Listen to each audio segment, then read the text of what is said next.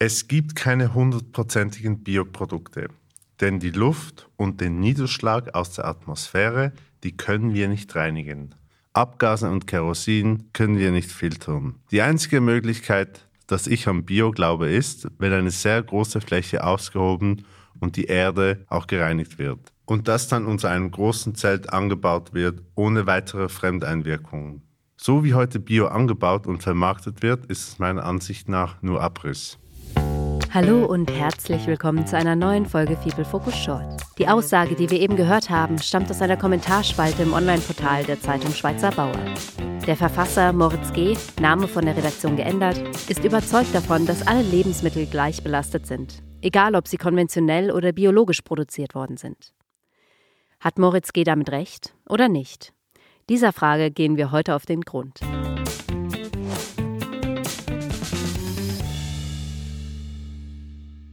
Gleich zu Anfang müssen wir etwas ansprechen, worauf wir leider keine Antwort haben. Moritz G. erwähnt, dass Abgase und Kerosin aus der Luft die Lebensmittel belasten. Ob das stimmt oder nicht, wissen wir nicht. Denn bisher wurde wenig untersucht, ob und wie stark Lebensmittel mit Rückständen von Abgasen aus der Luft belastet sind. Was aber sehr gut untersucht wurde, ist, wie stark Lebensmittel mit Rückständen von Pestiziden belastet sind. Da können wir genaue Antworten liefern. Moritz G. vermutet, dass es Substanzen gibt, welche über die Luft auch Bio-Lebensmittel erreichen können. Da hat er zwar recht, denn das trifft in geringem Maße auf Pestizide zu. Diese können per Abdrift mit dem Wind auch auf Biofelder gelangen. Allerdings ist die Belastung bei konventionellen Kulturen um ein Vielfaches größer, da diese direkt mit den Pestiziden gespritzt werden. Und dieser Kontaminationsweg findet bei der Bioproduktion nicht statt.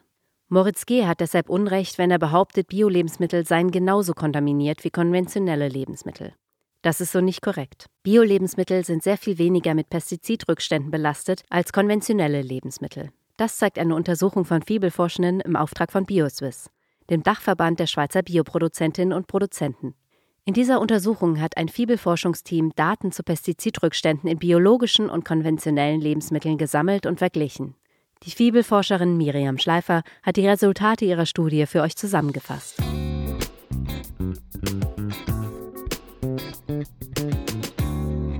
Ich bin Miriam Schleifer und habe mit einem Fibel-Team die Pestizidbelastung von konventionellen Lebensmitteln und von Bio-Lebensmitteln untersucht.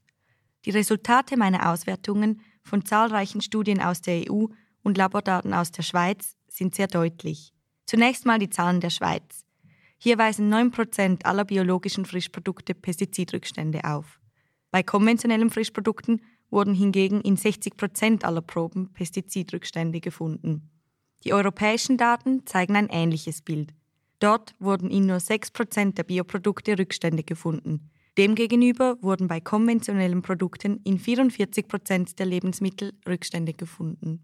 Ihr fragt euch jetzt vielleicht, weshalb es einen Unterschied zwischen den Zahlen gibt also weshalb die Pestizidrückstände in der Schweiz häufiger sind als in der EU.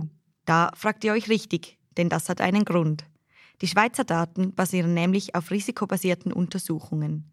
Das heißt, es wurden bewusst Produkte gewählt, welche ein erhöhtes Risiko an einer Rückstandskontamination haben. Infobox.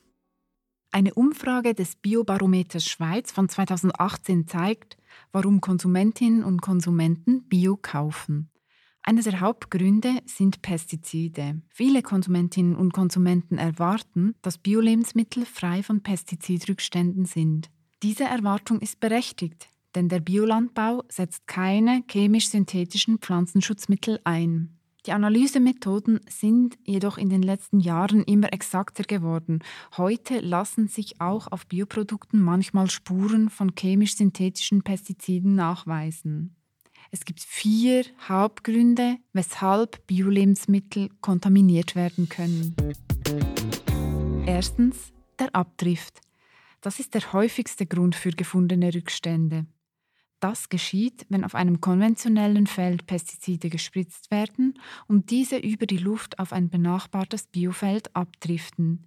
Ist dies der Fall, muss der betroffene Betrieb die Ware vorsorglich sperren. Dann muss der Landwirt oder die Landwirtin mit der Kontrollstelle gemeinsam die Ursache abklären. Wenn es sich um eine unbeabsichtigte Kontamination handelt, die unverschuldet ist und auch unvermeidbar war, kann die Ware als Biolebensmittel verkauft werden, solange die Belastung unter dem Grenzwert des Lebensmittelgesetzes liegt.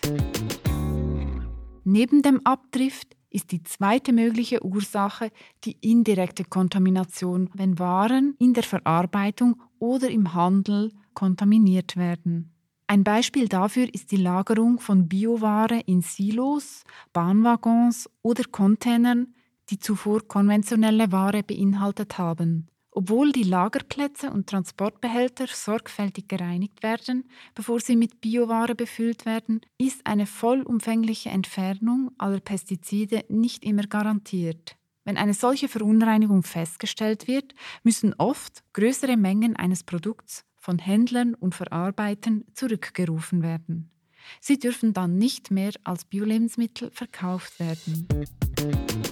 Neben der indirekten Kontamination und dem Abdrift gibt es noch eine dritte Möglichkeit der Verunreinigung. Das sind Rückstände von ungeeigneten Verpackungsmaterialien oder Latexhandschuhen in der Verarbeitung. Ein Beispiel sind Weichmacher aus Deckeldichtungen aus PVC. Die Lebensmittelbranche ist bestrebt, solche Ursachen zu beseitigen. So sind zum Beispiel im Fall der Deckel mittlerweile weichmacherfreie Deckeldichtungen im Einsatz.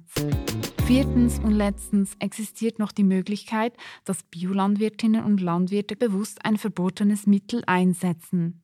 Hier zeigen jedoch die Daten der Kontrollstellen, dass dies nur äußerst selten vorkommt. Zurück zur Studie. Sie hat gezeigt, dass maximal 9% der Bioprodukte mit Pestiziden belastet sind. Dabei stellt sich die Frage, wie stark die Pestizidbelastung in den einzelnen Fällen ist. Hier zeigen die Daten aus der Schweiz, dass Biolebensmittel viel weniger stark belastet sind. In den seltenen Fällen, in denen überhaupt Rückstände auf Bioprodukten gefunden werden, ist die Menge an Pestiziden im Schnitt etwa 35 mal geringer als bei konventionellen Frischprodukten.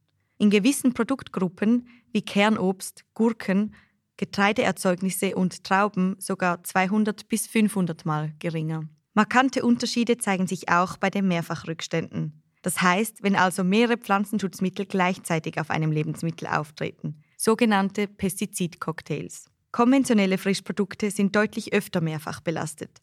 So weisen etwa 50 Prozent der konventionellen Blattsalate und 45 Prozent des Kernobstes in der Schweiz Rückstände von mehr als einem Pestizid auf. Bei Bioprodukten waren weniger als ein Prozent aller Proben mit Pestizidcocktails belastet. Infobox. Heute besteht eine große Skepsis gegenüber Pflanzenschutzmitteln. Sorgen bereiten nicht nur die Langzeitwirkungen von Pestiziden im menschlichen Körper, sondern auch die Kombinationseffekte. Das heißt, wenn mehrere unterschiedliche Substanzen gleichzeitig im Körper vorhanden sind. Einzeln wird die Wirkung eines Pestizids auf den menschlichen Körper im Rahmen des Zulassungsverfahrens untersucht.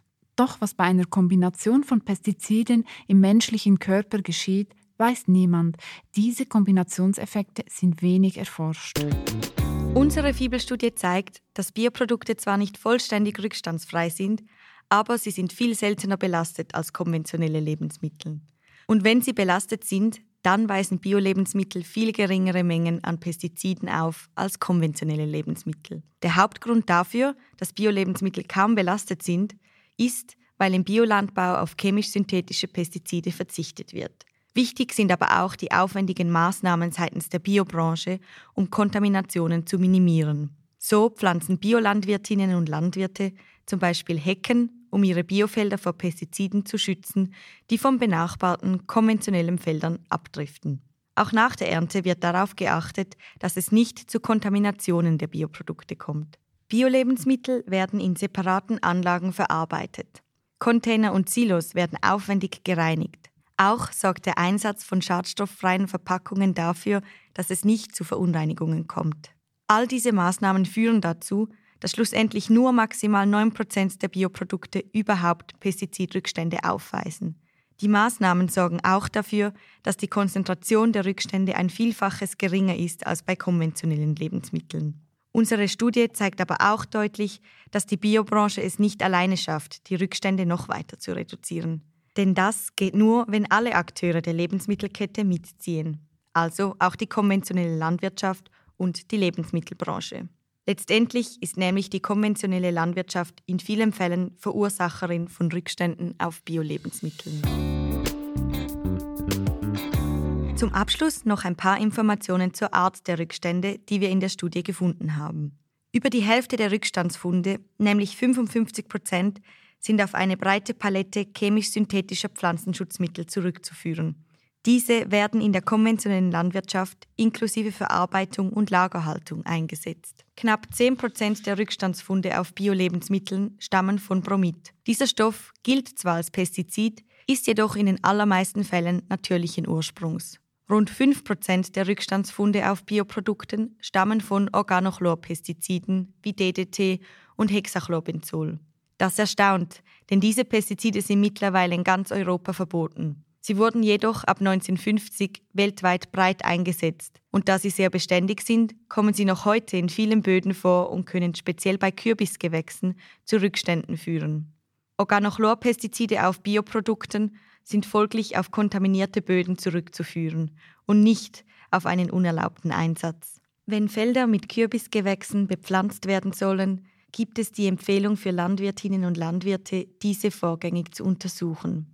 Somit kann verhindert werden, dass DDT nachträglich im Kürbis oder in den Kürbiskernen gefunden wird. Das restliche Drittel an Rückstandsfunden ist auf natürliche Wirkstoffe zurückzuführen, die im Biolandbau gegen Schadinsekten und Pilze erlaubt sind. Das sind Pyretrin, ein Extrakt aus Chrysanthemenblumen, Spinosat, ein Fermentationsprodukt von bestimmten Bakterien, Azadirachtin, ein Extrakt des Niembaumes sowie Kupfer. Auch diese Stoffe können Rückstände auf Bioprodukten verursachen. Obschon diese biotauglichen Wirkstoffe natürlichen Ursprungs sind, strebt die Biobranche an, diese Mittel so wenig wie möglich zu verwenden und so auch die Rückstände zu minimieren. Das geschieht, indem die Bewirtschaftungsmethoden weiter verbessert und neue, robustere Sorten gezüchtet und getestet werden. Zusammenfassung. Dank dem Verbot von chemisch-synthetischen Pestiziden weisen Bio-Lebensmittel nur selten Rückstände auf. Auch die sorgfältige und regelmäßige Analyse der Endprodukte trägt zu der guten Qualität von Bioprodukten bei. Ein weiteres Hauptgewicht liegt in den Vorsorgemaßnahmen. Das heißt, man prüft, wo im Anbau oder in der Verarbeitung Kontaminationen entstehen könnten und beugt möglichen Verunreinigungen vor. All dies trägt zur Qualität von Bio-Lebensmitteln bei, wie wir sie heute haben. Den Link zur Studie von Miriam Schleifer und dem Fibel-Team findet ihr in den Show Notes. Schickt uns doch eure Kommentare und Anregungen an podcast.fibel.org. Bis zum nächsten Mal. Euer Fibel-Fokus-Team.